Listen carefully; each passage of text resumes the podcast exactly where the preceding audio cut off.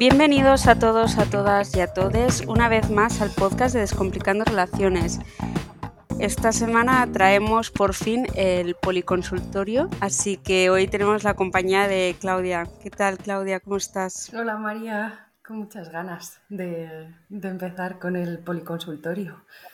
Qué bien, qué bien. Yo también me moría de ganas y bueno, por fin ha llegado el día. Para los que no te hayan escuchado, eh, si quieres presentarte, mm, bueno, ya tienes dos capítulos aquí en el podcast, pero bueno, siempre habrá alguien que no te haya escuchado, así que para que sepan con quién van a hablar. Pues quien no me haya escuchado, que se escuche el podcast. no, me, presento. Eh, pues mi nombre es Claudia eh, Cantón, soy terapeuta, hago terapia gestalt y hace unos años, bueno, soy, me, me relaciono de manera no monógama y entonces, eh, pues hace unos años se me ocurrió que podía unir estas dos cosas porque me di cuenta de que si, si hubiese tenido mm, como el, el, apoyo y la guía de una persona, pues que igual ya había pasado por las dificultades que estaba viviendo yo, pues eh, habría sido mucho más fácil y mucho más amable, ¿no? Entonces pensé que podía utilizar ese, ese conocimiento que me había dado la experiencia a través del ensayo-error para igual facilitarle a, a, otras personas pues que tuviesen un camino igual menos difícil o, o, con, o por lo menos sintiéndose más acompañadas, que al final uh -huh. todas tenemos que pasar por eh, pues por la, la ruptura de, de, de, sistemas internos, el, el, descoloque que eso supone, por el tocar con heridas que, que aparecen cuando desmontamos el sistema monógamo y, y, y entonces nos sentimos, sentimos esa inseguridad ¿no? que, que genera el, el, pues el no tener referentes con los que con los que contar. O sea, esos son procesos que tenemos que vivir todas si hacemos la, la transición a, a vincularnos de manera no monógama, pero creo que si tienes, pues si cuentas con el apoyo de alguien que, que lo entiende, que te puede facilitar herramientas, estrategias y, y, aunque solo sea que te escuche y te diga, ostras, a mí también me ha pasado esto, pues, pues facilita el, claro. el camino. Sí, totalmente. Sí. Vale, muy bien. Bueno, para, para, informaros a todos los que nos escucháis, este podcast lo vamos a hacer todo de consultas, pero luego la idea será eh, ir poniendo una consulta al final de cada podcast a lo largo de, bueno, de todos los capítulos. Entonces, ahora como se nos han acumulado muchas preguntas, eh, vamos a hacer uno así, pero luego el formato será ese. Al final de cada podcast, pues una consulta. Así que bueno, nada, Claudia, empezamos. Claro, dale, a ver qué nos han preguntado. A ver, vamos con la primera. No voy a decir nombres para ocultar pues eh, sí. los datos de la persona, pero bueno, eh, luego será informada de que en este capítulo pues se, se, están respondiendo sus preguntas. Vale, pues eh, la primera persona que nos contacta nos dice, eh, bueno, primero de todo muchas gracias por tu contenido y podcast, me está ayudando mucho. Bueno, de aquí, de, desde ya, darte a ti las gracias por, por escucharnos y que para mí es un placer poderos ayudar a todos. Eh, vale, la pregunta es, eh, hace 10 años que estoy con una persona, empezamos en una relación monógama, pero empezamos a cuestionar qué tipo de relación queríamos y hace 5 años que estamos en una relación abierta. Nuestros acuerdos son no contar los encuentros sexuales, no repetir y que sea exclusivamente sexo, ya que al principio lo contamos pero lo vimos innecesario. Hace unos meses tuve una relación con otra persona y desde entonces tengo esa relación sexual en mis fantasías. Estoy en proceso terapéutico desde hace tiempo y con ese encuentro me sentí muy liberada y en la línea de mi propio deseo, algo que tenía anulado por un abuso en la infancia. El caso es que ahora me siento muy empoderada y tengo ganas de vivir mi sexualidad desde ahí, de encontrar mi propio camino.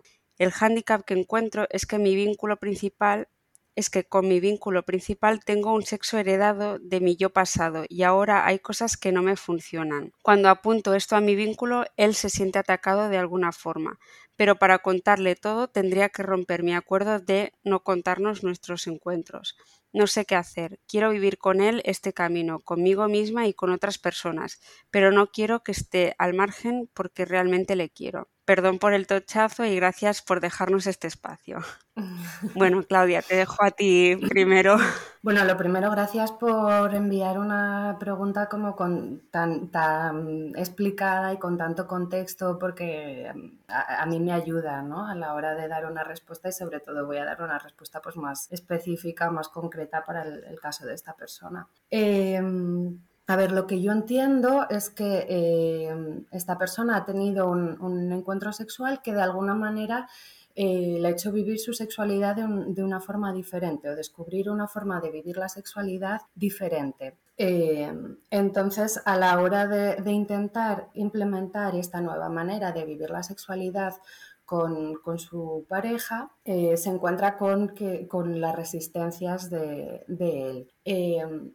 entonces, entiendo mm, que, lo que ella quiera sea explicarle eh, de, dónde ha tenido, o sea, cómo ha llegado ella a esta necesidad de volver a, de, o de, vivir su sexualidad de una manera diferente, eh, pero claro, si lo que está viviendo por parte de él es rechazo, o, eh, creo que, ella decía que se, siente atacado. Sí. o que tiene una respuesta defensiva eh, cuando, cuando tenemos una respuesta defensiva es porque nos sentimos atacados. Entonces, en ese contexto, eh, creo que quizá explicarle que este nuevo, eh, esta, esta, necesidad de vivir su sexualidad de manera diferente, quizá no es lo que más ayuda a, a que él se sienta seguro para explorar la sexualidad desde un lugar diferente. En ese sentido, yo creo que incluso es, eh, bueno que tengan este acuerdo de, no compartir esta información, eh, porque creo que el, compartir esto con él en un momento en el que él se está sintiendo inseguro por el planteamiento de ella, eh, empeoraría quizás las cosas. Aquí el, el, trabajo que yo veo, lo que yo recomendaría es hablar, analizar, plantear qué es lo que, lo que le genera inseguridad a él en ese cambio en, cuanto a la, vivencia de la sexualidad. Yo no sé si este cambio tiene que ver eh, pues con una sexualidad menos coitocéntrica, ¿no? menos centrada en, el coito o en la penetración, o si tiene que ver con prácticas que igual pues en su relación principal no,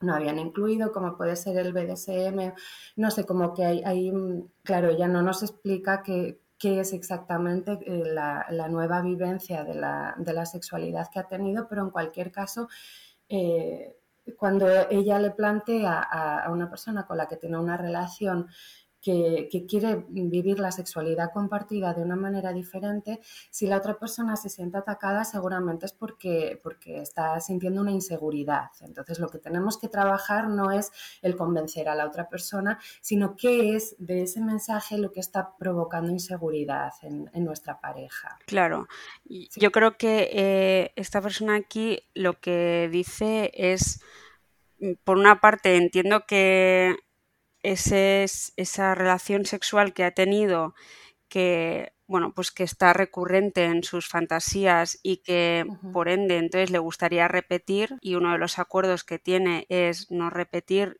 con la misma persona y luego también quizás lo que yo entiendo bajo mi punto de vista es que le gustaría como trasladar esa forma de tener relaciones sexuales a su pareja eh, bueno, su pareja, entiendo, principal. Sí, eh, creo que dice mi vínculo sí, Eso es. Entonces, eh, claro, si ella quisiera decirle a su vínculo principal que quiere relacionarse de otra forma o quiere tener relaciones sexuales de otra forma, ¿cómo debería hacerlo? ¿Cómo sin causarle este, sin que él se sienta atacado, él o ella? Claro, sí, ya, ya creo que hablaba en, masculino del vínculo principal, por eso lo he... Em, claro, hay, si, si, yo le comunico algo a, otra persona y, veo que su, respuesta es eh, defensiva, lo que puedo entender es que se está sintiendo atacada. Entonces, la manera de plantearlo para, llegar al origen de, ese conflicto sería, esto es una sugerencia, ¿no? En mis palabras, luego que cada una la adapte a, las suyas, como estoy sintiendo que, cuando te cuento esto tienes una reacción, eh, me da la sensación que es de rechazo o de, ataque o de protección, me gustaría saber qué es lo que entiendes cuando, cuando yo te planteo esto o cuál es tu miedo cuando yo te planteo esto para poder gestionarlo entre las dos. O sea, si, el que yo te plantee que tenemos que, que me gustaría tener unos encuentros sexuales diferentes en la forma que sea y a ti eso te genera eh, incomodidad, inseguridad, entonces vamos a ver qué es, cuál es esa inseguridad y ese, pues eh, tengo miedo de no dar la talla, tengo miedo de que esto no, eh, no sé, no, no sea para mí y entonces tú ya no me quieras, tengo miedo de, de no sé, de que si me, cuando, cuando me planteas esto, yo lo que escucho es que no te gusto tal y como soy, entonces esto me genera inseguridad, ¿no? Como que puede haber muchas cosas ahí debajo. Siempre que hay una, una reacción de, defensiva es porque la otra persona se está sintiendo atacada, entonces vamos a ver qué es lo que escuchas tú, qué es lo que entiendes tú cuando yo te, te digo esto. También cuidar la manera en la que lo planteamos, ¿no? Es que yo ahora quiero hacerlo así, así que no, puedes explicar. Eh, mira, estoy teniendo mm, pues la necesidad de explorar mi sexualidad de esta otra manera, me encantaría que me acompañases eh, en ello. ¿Qué te parece? ¿Cómo lo sientes? ¿Cómo lo, cómo lo podemos hacer? Como que quizás es una, claro, no sabemos cómo lo, lo ha planteado, pero, pero bueno, como que hay maneras quizá más, más amables o más respetuosas de, de plantear el, el que queramos hacer un cambio. Y con el hecho de querer, mm, pues igual volver a, ver a esta persona con la que, con la que tuvo este encuentro, mm, creo que, que igual sería como más cuidadoso con, su vínculo principal, el quizá gestionar esto primero para que no sea desde este lugar de inseguridad. O sea, si la otra persona ya está sintiendo, eh, ya se está sintiendo insegura con el planteamiento del cambio en, la manera de relacionarse sexualmente y además le, planteamos que, que queremos modificar uno de los acuerdos que, que además implica el, deseo de, tener, de repetir un encuentro sexual con otra persona, esto solo va a hacer que, esta persona se sienta más insegura en, el vínculo. Claro, genial. Pues yo creo que ha quedado todo bastante claro. Bueno, si no es así, eh, por favor que esta persona nos lo haga saber y le volvemos a contestar con, la duda por supuesto, que hay en el cero. Em, vale, vamos a otra pregunta. ¿Cómo gestionar el apego ansioso? Bueno, esta nos da para un podcast entero, María. el tema del apego es un temazo. Em, Así unas pinceladas.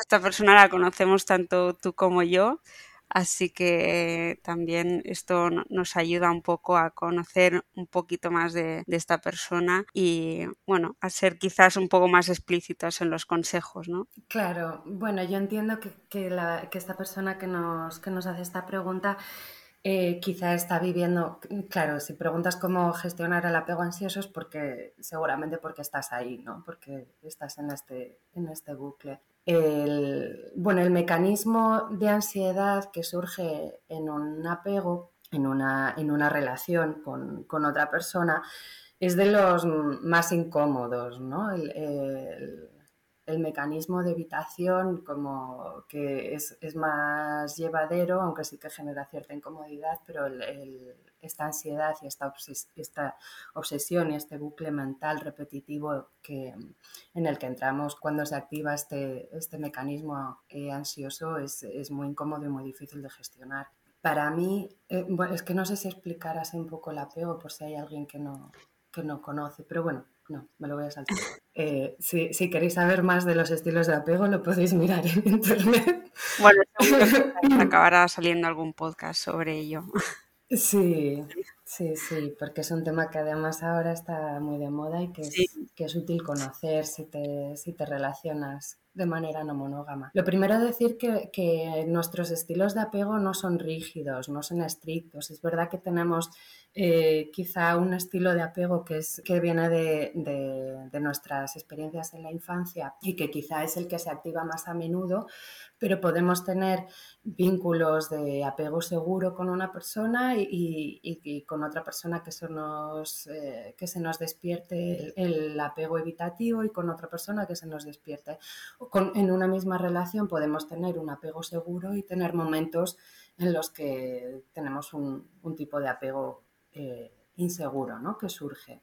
Esto como para no estancarnos dentro de es que yo soy, yo tengo un apego ansioso y entonces esto se me va a activar siempre y esto es algo, o sea, es una carga que yo llevo, no. El, estilo de apego es flexible y además sí que podemos desarrollar herramientas eh, como personas, o sea, cuando somos adultas para, eh, para, generar lo que se llama el estilo de apego seguro adquirido, que es eh, el que, aunque teniendo de base en nuestra infancia un estilo de, apego fundamentalmente evitativo, fundamentalmente ansioso, sí que podemos ir modificando eso para conseguir tener un, estilo de apego seguro en la mayoría de nuestras relaciones, de nuestros vínculos. Eh, lo que mi recomendación para gestionar eh, esos momentos como de, ansiedad y de obsesividad como más grande eh, es primero entender, bueno, primero darme cuenta que estoy ahí, que esto parece una tontería, pero entramos en este bucle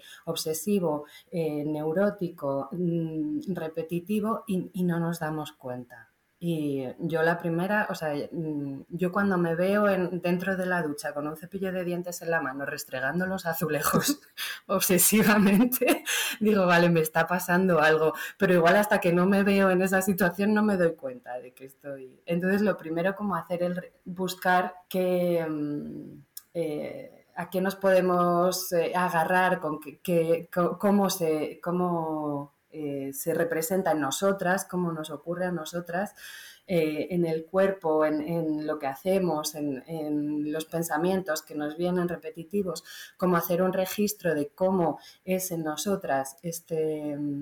Eh, pues cuando, cuando estoy en, un estado así de desequilibrio, para poder reconocerlo, esto es lo primero. Y ahora una vez que lo reconozco, que digo, ostras, estoy en este momento, estoy en este bucle, estoy en una situación de desequilibrio, em, a mí sí que me ayuda eh, de alguna manera a entender que, em, lo que se ha activado es una respuesta de, de, mi yo infantil.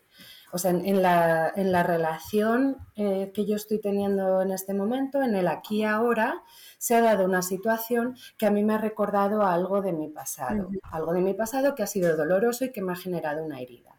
Y entonces, como yo no he sanado esa herida, bueno, sanar, no, no me he hecho cargo de, esa herida, sino que normalmente a lo largo de, mi historia he ido como retraumatizando en, ese aspecto y no he generado tampoco herramientas para, gestionar el, el, dolor que yo siento cuando se activa esta herida, Em, cuando se activa, yo sigo volviendo al mecanismo que tenía eh, cuando era pequeña. Entonces, lo que puedo hacer es entender que en este momento se está activando esta herida de la infancia y que lo que yo estoy sintiendo es, es, un, es, un, mecanismo que yo aprendí entonces y que era necesario para mí cuando yo era una niña pequeña, pero que ahora no lo necesito. Entonces, como separar un poco lo que me está ocurriendo de, de, o sea, lo que me está ocurriendo dentro del cuerpo de lo que está ocurriendo en la relación fuera. Vale. Em, luego, Claro, una vez que yo identifico esto, como persona adulta, está genial poder comunicarlo a la otra persona. Se me está moviendo esto en la relación contigo. O sea, me estoy dando cuenta que, o cuando tú haces esto, o cuando tú no haces esto, eh, a mí se me, se me está moviendo, se me despierta esta herida y me lleva a un lugar que me resulta muy incómodo. El que se activen estas, estas heridas a veces nos da pistas también de, bueno, sobre si queremos o no eh, involucrarnos en, en un vínculo y no tiene que ver con que la otra persona sea mejor o peor o que nos queramos más o menos, mm, pero bueno, es muy incómodo estar manteniendo una relación con, con alguien con quien se te, se te, activan estas heridas todo el tiempo. Entonces, de ahí también la, la respuesta de, de, la otra persona nos da, nos da muchas pistas, ¿no? Si nos dice, ah, mira, esto es tuyo, es tu apego ansioso, gestiónatelo tú, pues igual mm, me va a resultar difícil vincularme contigo, ¿no? Claro, claro. Qué buena. Sí, si, la otra persona tiene, pues le podemos decir lo que, lo que necesito. No sé, a mí se me activa esto, claro, siempre me voy a ejemplos míos. Pues si yo envío un mensaje a una persona y, y esa persona no me contesta, eh, pues se me, se me mueven cositas, claro, y creo que es lógico.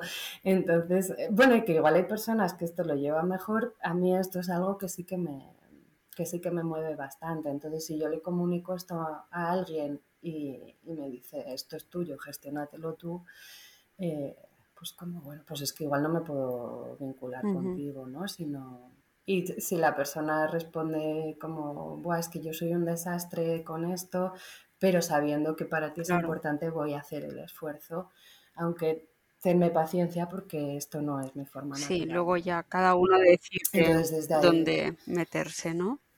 Sin involucrarse. Claro, desde ahí sí que podemos construir, sí. Qué bueno el consejo. Me lo voy a aplicar a mí misma también. Nos sirve a todas. A mí también cuando los doy digo, uy, esto me lo puedo aplicar yo a mí. Sí, sí. Bueno, pues espero que, te haya servido de, ayuda y eh, pasamos a la siguiente pregunta, que es, esta es un poco abierta, ¿no? No, da muchos detalles, pero ¿cómo abordar conversaciones incómodas sin sentirse mal? Bueno, lo de no sentirse mal es eh, como que no, sé si es una opción. Quiero decir que al final, eh, cuando, cuando tenemos una conversación incómoda, o sea, la conversación incómoda con la otra persona suele ser porque sabemos que, no estamos en, la misma, en la misma página, ¿no? Que, ¿no? que no estamos de acuerdo en lo que sea que tenemos que discutir. La incomodidad viene de eso, el tener una conversación con alguien que piensa lo mismo que yo y opina lo mismo que yo es muy fácil, pero con alguien que piensa algo diferente y que opina diferente, igual es algo en lo que tenemos que llegar a un acuerdo, pues es, incómodo en sí mismo.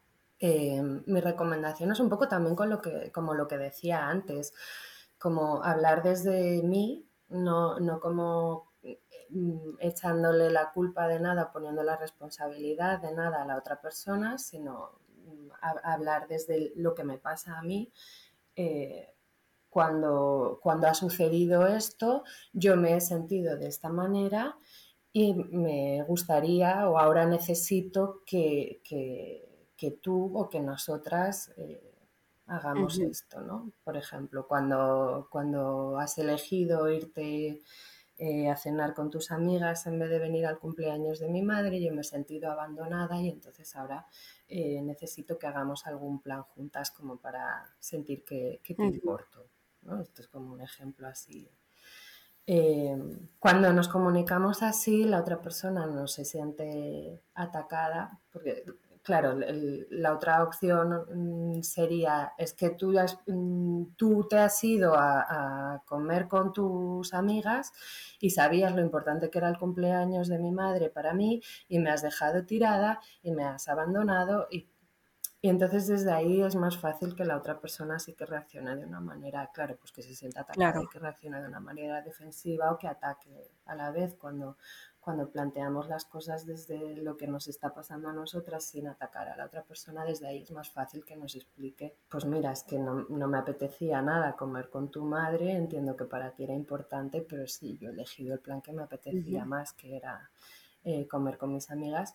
Eh, eso no significa que no me apetezca pasar tiempo contigo y, estoy deseando hacer un plan juntas, porque sí, yo, también tengo ganas de, de compartir contigo, ¿no? O sea, desde ahí es más fácil que se dé la comunicación de esa manera.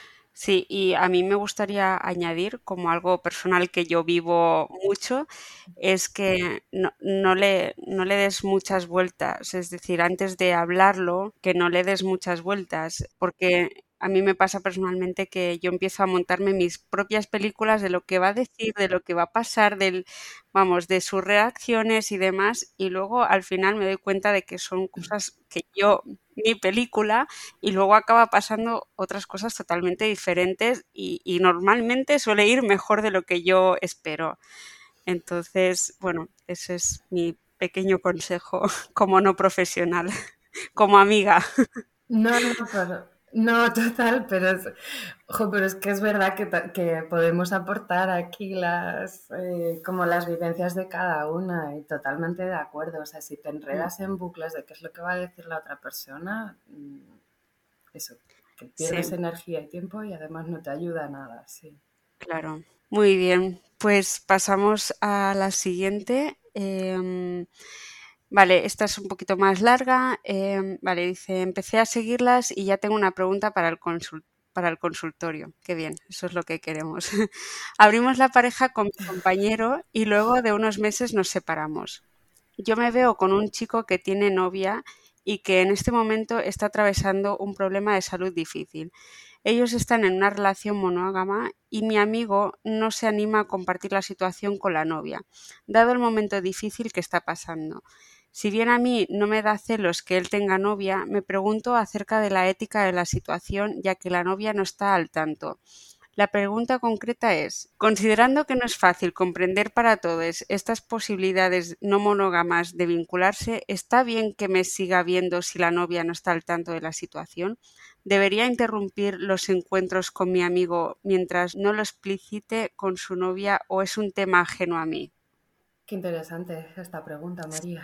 Yo no em, sabría responder. Claro, claro, es que como pregunta si está bien que continúe o debería dejarlo, yo lo primero que me sale es yo, no soy yo quien, quien tiene que, decir eso, ¿no? O sea, esto es eh, cuestión personal de cada una. Lo que sí que puedo decir es que si estamos hablando de no monogamias éticas, de no monogamias consensuadas, eh, esta relación no estaría dentro de, de este de este concepto, ¿no? Es, sí, es una no monogamia, pero no es ética y no es consensuada porque hay una de las partes que no está informada y no ha consentido. Entonces, bueno, ahí es, cuestión de, cada una si, si, sigue la historia o no.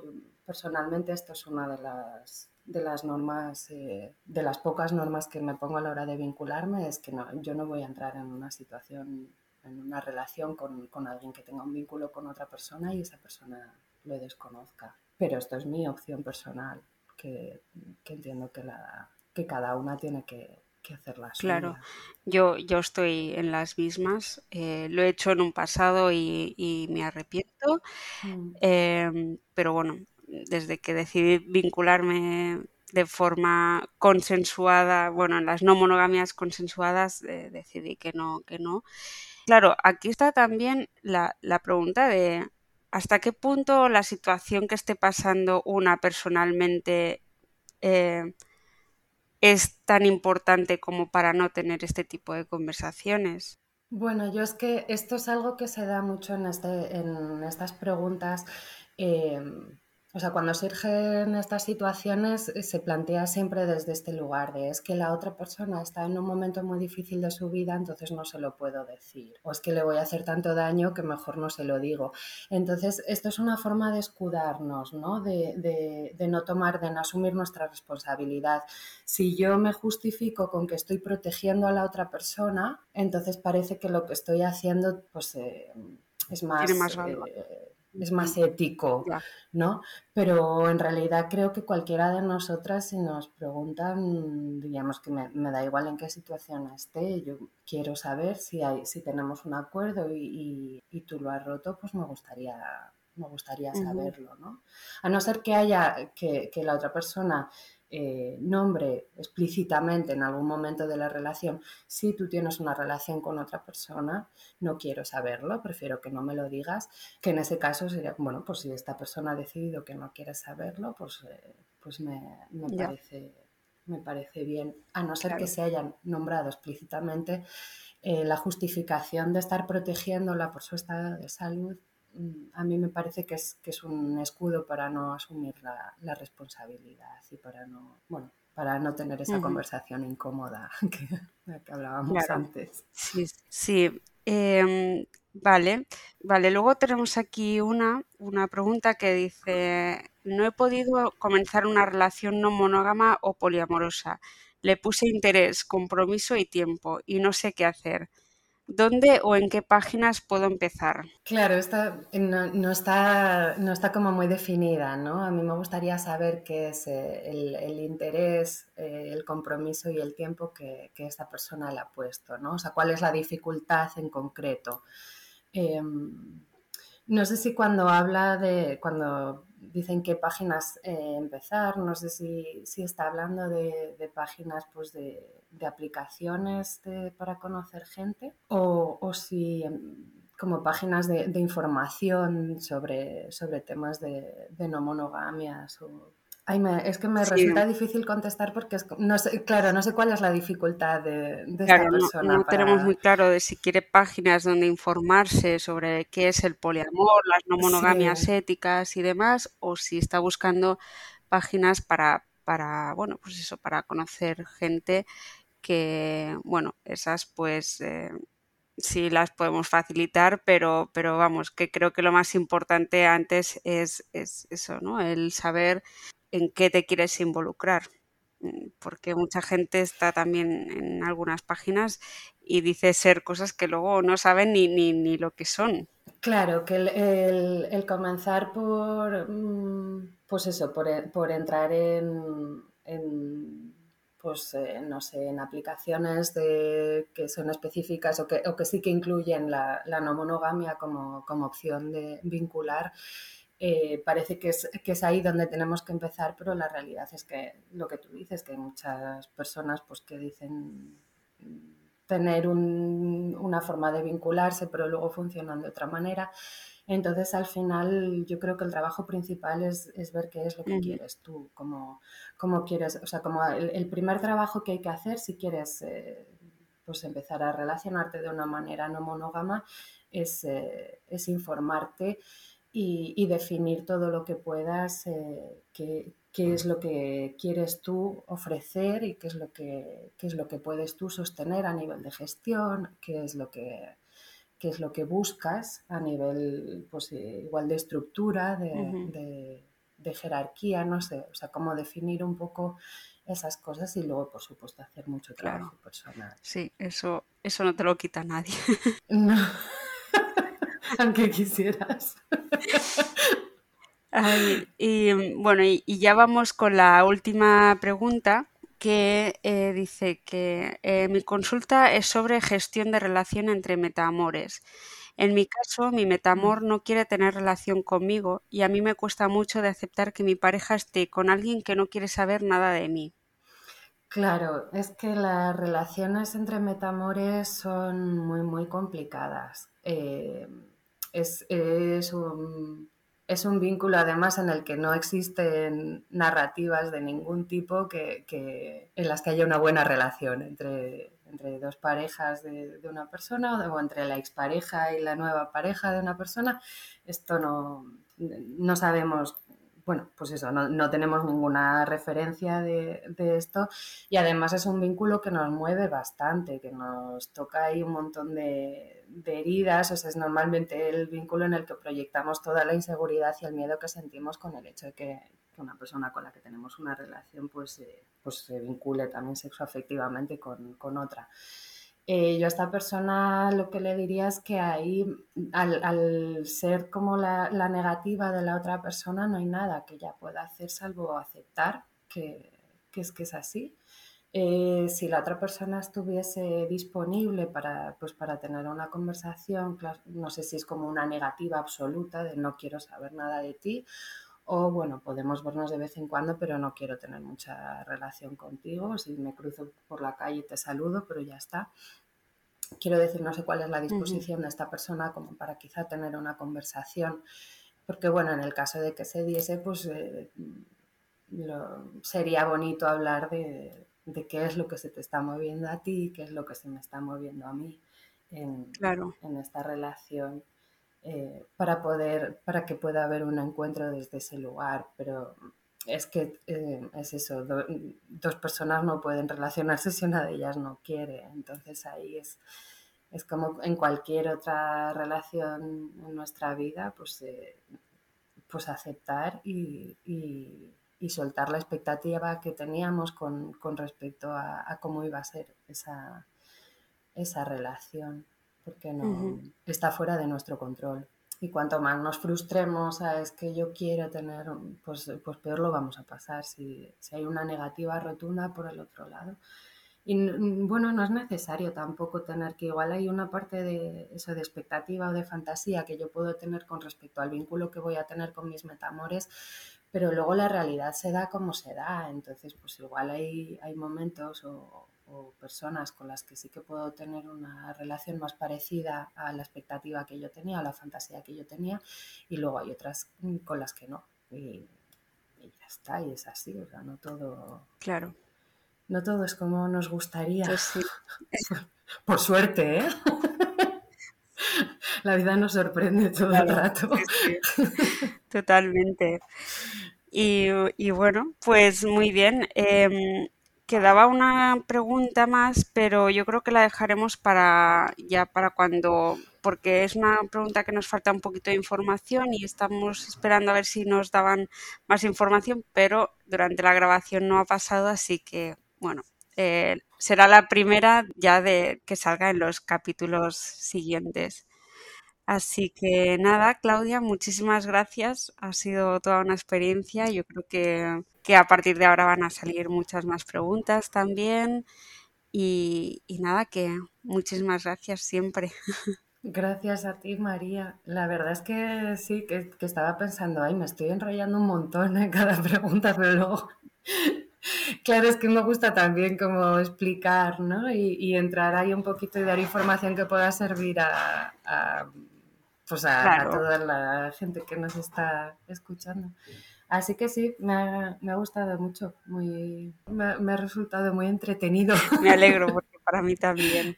Así que bueno, ya sabéis, todos los que tengáis alguna consulta, nos lo podéis enviar tanto al perfil de Descomplicando Relaciones como al de mm, Asesoría Sexoafectiva eh, de Claudia. Podéis enviar las preguntas por allí y os las iremos contestando una en cada capítulo. Así que nada, muchísimas gracias y nos vemos pronto, Claudia. Chao, María, gracias. Chao.